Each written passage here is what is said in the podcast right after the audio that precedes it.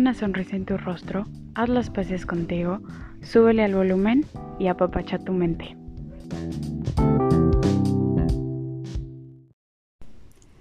Hola, bienvenidos y bienvenidas a otro episodio de Apapacha tu mente. Hoy les quiero platicar de un tema creo que súper importante y de un tema que casi no se habla por esta parte de los tabús o por muchísimas cuestiones más, ¿saben? Vamos a hablar de lo que son las infecciones de transmisión sexual, mejor conocidas como las ITS. Primerísimo que nada, ¿qué es una ITS?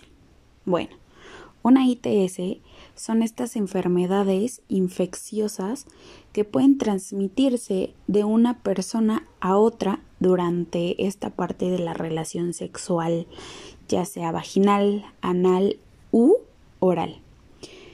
Em, yo sé que mucha gente no habla de estas cosas por ese miedo de cómo decir este todo lo que pasa en, en el sexo y cómo, cómo hablarle a mi hijo o a mi hija que es adolescente o que a lo mejor es prepuberto de todas estas cosas, pero en realidad son temas que necesitamos hablar, que necesitamos quitarnos ese tabú, quitarnos ese rebozo, quitarnos esa parte de decir, no, no lo voy a hablar porque no, qué pena, qué va a decir, y no, que lo hablen los maestros, o no, que lo hablen los de la escuela, pero no, en realidad, todas estas cosas de educación sexual, creo que parte de, de los papás, ¿saben? Parte del núcleo familiar. Entonces, por eso les quiero decir esta parte, por eso hice este pequeño paréntesis. Y bueno, ¿no? Em, retomando un poquito, tenemos que aclarar que una ITS puede afectar a todos independientemente de su orientación sexual o su identidad de género. Creo que mucha gente tiene esta manera tonta de pensar de que no, porque él es gay, por eso tiene alguna infección de transmisión sexual o porque ella es lesbiana y se acuesta con 30 más, este, por eso le está pasando lo que le está pasando. No, esto es independientemente ya sea de la orientación sexual o de la identidad de género. También las infecciones por transmisión sexual son más que son más frecuentes, son solamente por mencionar algunas, la sífilis, la gonorrea, la clamidia, el BPH, la hepatitis B, eh, la hepatitis C y, por supuesto, el VIH, que como ya dije, nos afectan a todos, a todos por igual. Cualquiera de estas infecciones de transmisión sexual agarran parejo, ¿ok? Y bueno, la causa de las ITS pues pueden ser por bacterias, por virus y también por los parásitos. Ahora, ¿cuáles son algunos tratamientos para las ITS? Bueno, esto va siempre a base de los antibióticos que pueden tratar las ITS. Em, no existe como tal una cura para una ITS causada por virus pero es muy a menudo, o sea, es muy frecuente que pues los medicamentos puedan ayudar como a estas a esta sintomatología y, a y, siempre a reducir el riesgo de propagar la infección, ¿no? O sea, es decir, que la infección se vuelva más fuerte. Em, creo que existen diferentes factores de riesgo ante las ITS. Cualquier persona que sea sexualmente activa va a presentar siempre, siempre va a presentar este riesgo de contraer alguna ITS. Pero, obviamente, existen algunos factores que van a predisponer a contraer ciertas infecciones, como por ejemplo el inicio precoz de las relaciones sexuales, el elevado número de parejas sexuales que tenga una persona, las relaciones sexuales sin condón, el uso de anticonceptivos hormonales, eh, los antecedentes de haber padecido alguna otra ITS previamente, em, también el uso muy muy muy frecuente de alcohol u drogas. Estos son como que algunos factores que pueden llegar a predisponer para que puedan llegar a contraer eh, ciertas infecciones de transmisión sexual, ¿vale? Ahora, muchos preguntan, bueno, ¿y cómo se transmiten? ¿No? Bueno, se transmiten porque va de una persona a otra y se pueden transmitir por diferentes fluidos, por sangre, por semen, por líquido preseminal o por el fluido vaginal.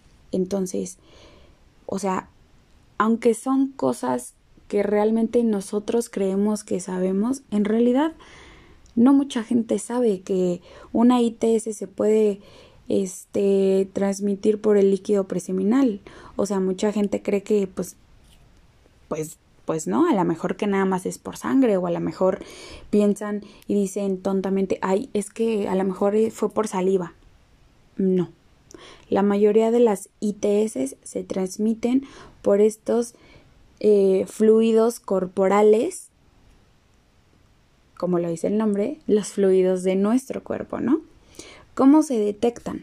Bueno, algunas ITS la verdad es que no muestran ninguna sintomatología, es decir, son asintomáticas, que no tienes ningún síntoma alguno. Eh, esto puede pasar que sea inicialmente que no tengas ningún síntoma o puede llegar a acompañarse de síntomas pero muy pequeños, muy leves que casi no se llegan a notar. Y algunas veces solamente se pueden llegar a detectar con un examen médico, como un análisis de sangre o puede ser también un análisis de orina. Ahora, dentro de algunos posibles síntomas más frecuentes ante una infección de transmisión sexual puede ser esta parte del escosor o el picor genital, el sangrado vaginal fuera de la menstruación, o sea, no estás menstruando y híjole, estás estás viendo que fuiste al baño y estás sangrando, pues algo está pasando ahí. Em, el ardor o el dolor o el dolor a orinar, perdón, esto se le llama la disuria, así se dice médicamente, o también el dolor en las relaciones sexuales.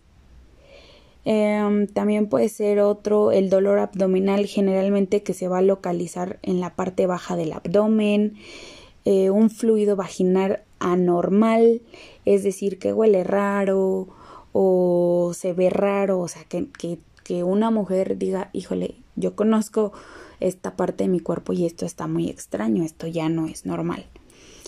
También puede ser esta parte de las ampollas, las llagas, las verrugas en los genitales eh, y en la región perinal o también puede ser en la región de la boca. Estos pueden ser algunos síntomas que algunas ITS pueden llegar a presentarse en nuestro cuerpo, ¿vale? Em, si alguna persona tiene alguno de estos síntomas, siempre va a ser muy importante de ir con un especialista para que les puedan eh, dar un diagnóstico correcto. No se basen siempre en esta parte de que, ay, tenemos el Internet, voy a ver aquí qué me dice el Google, qué me dice el Wikipedia, qué me dicen las redes sociales. No, siempre si vemos algo diferente en nuestro cuerpo, debemos de ir con un especialista. Ahora, ¿cómo se pueden prevenir las ITS? Primero que nada, y más importantísimo, es el uso correcto de los condones. Reduce muchísimo las ITS. Ojo, ojo ahí, pero no elimina siempre por completo el riesgo de contraer una ITS. Independientemente de que uses otros métodos para evitar un embarazo, siempre va a ser fundamental la utilización de métodos de barrera para la prevención de este tipo de infecciones. Em, hay mucho tabú y hay mucha mala información de esta parte de no, es que yo no quiero usar condón porque no se siente igual. No, o sea, eso es totalmente erróneo. Se siente exactamente lo mismo y lo que otras personas digan y, y a lo mejor que tu pareja te diga, no, yo no quiero usar condón porque se siente diferente, no se siente diferente. Te estás cuidando a ti mismo o a ti misma y estás cuidando a la otra persona con la que estás, ¿vale? Ahora, en esta parte de, por ejemplo, eh, ya existen algunas vacunas que pueden prevenir, por ejemplo, el BPH y la hepatitis B. Eh, el BPH es el virus eh, del papiloma humano. Entonces, ya existen estas vacunas que pueden llegar a prevenir. No es una cura, para estas infecciones de transmisión sexual, ¿vale? Y creo que el impacto de las ITS está súper, súper, súper, súper, súper cañona. Les voy a compartir algo que, que la verdad yo estuve investigando para, para hacer este, este episodio, para hacer este, este episodio, este podcast, esta información. Eh, yo actualmente estoy en una asociación que se llama la Casa de la Sal y bueno, nosotros hacemos esta parte de el, acompañamiento y la consejería para las personas que viven y conviven con VIH. Entonces todas estas cosas me las sé de pie a pa y creo que se me hizo algo muy importante no solamente en hablarlo en las jornadas que nosotros tenemos, en hablarlo en el Facebook, en el Instagram, en el TikTok, no, también creo que hablarlo aquí es algo muy importante y la verdad me puse a investigar y no muchos lugares hablan de esto. Más bien, no muchos eh, podcasts a los que me he metido hablan de esta parte y se me hizo muy interesante poder, poder platicarles qué es lo que yo pude investigar, qué es lo mucho o lo poco que sé de las ITS. Ahora, como les estaba diciendo, eh, hice una pequeña investigación y miren, a lo que yo leí y a lo que yo estuve viendo, el 60% de las infecciones de transmisión sexual ocurren normalmente en menores de 24 años, es decir, en la población que es, que es joven, ¿no? En los adolescentes. Eh, entre las consecuencias de las ITS para la mujer está como por ejemplo el cáncer cervicouterino, ¿va? Que esto llega a pasar cuando no se trata correctamente una, el BPH. Esto quiere decir, el BPH está dividido en cuatro, en cuatro etapas. Este, lesión leve, que es la lesión 1, la lesión 2, que es un poquito ya más fuerte, que necesitas como una operación, la lesión 3 que ya se está volviendo como un cáncer y la lesión 4 que ya definitivamente es este cáncer y que se está desarrollando que es el cáncer cervicouterino.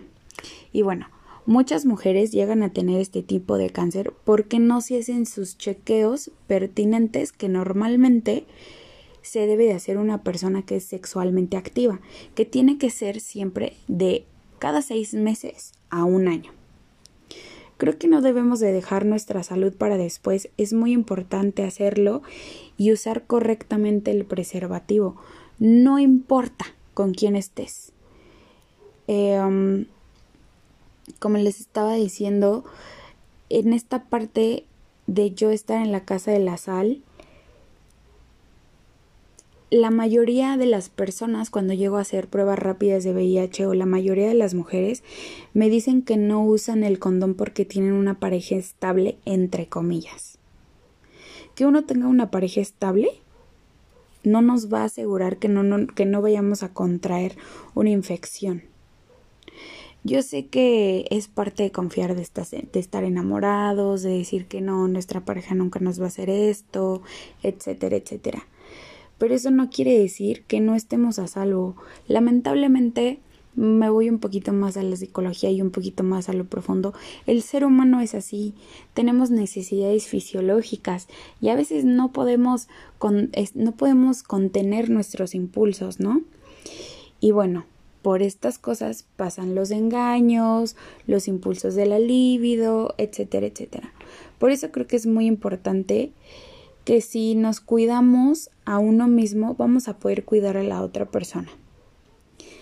Em, yo, por ejemplo, eh, pasé por algo así hace no mucho tiempo, creyendo que mi relación era estable y que me querían, ya saben, estas cosas de idealizar el amor romántico, pero resulta que por más que mejoraran que era solo yo y solo yo y nadie más que yo, pues salí teniendo BPH por cometer la tontería de no cuidarme, de no exigir esta parte a mi pareja y pensar que mi relación era, entre comillas otra vez, estable.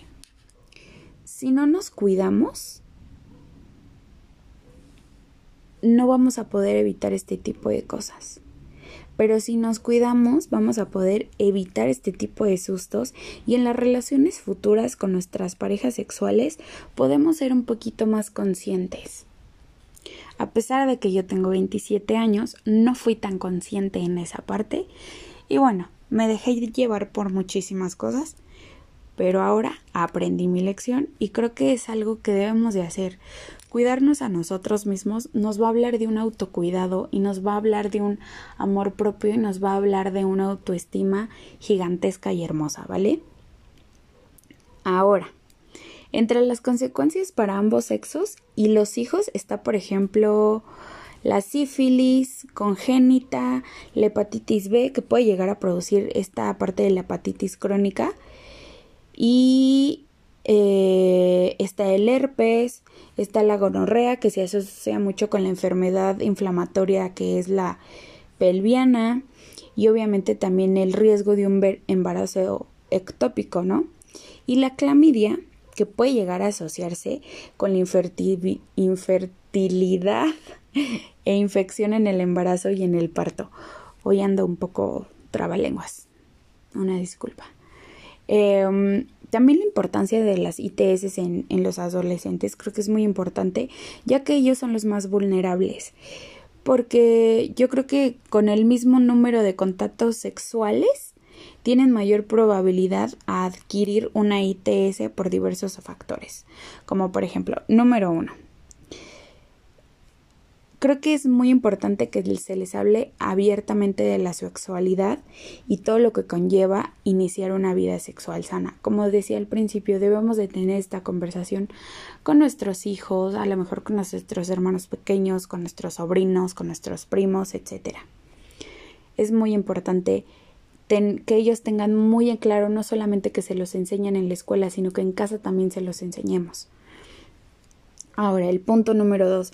Los adolescentes, en especial los menores de edad, siempre van a tener como esa dificultad para la negociación, es decir, para poder decir no, no quiero tener relaciones sexuales o para saber si en realidad quieren iniciar su vida sexual. Número tres. Los adolescentes siempre tienen esta idea del amor romántico, como les estaba contando, ¿no? Y por eso llegan a cambiar de pareja pues cada que puedan y por ende obviamente empiezan a tener relaciones sexuales con cada uno de ellos. O sea, podría referirse como que mantienen una monogamia seriada. Si, si así lo, lo quieren este, entender un poquito mejor, ¿no?